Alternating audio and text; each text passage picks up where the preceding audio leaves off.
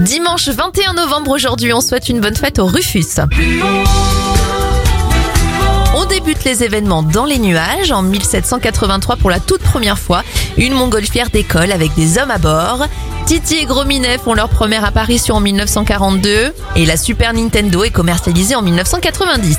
It's oh so quiet. Bon anniversaire à la chanteuse Björk, elle a 56 ans, 39 pour l'humoriste Kéron. Et la Canadienne Carly Rae Jepsen souffle ses 36 bougies aujourd'hui.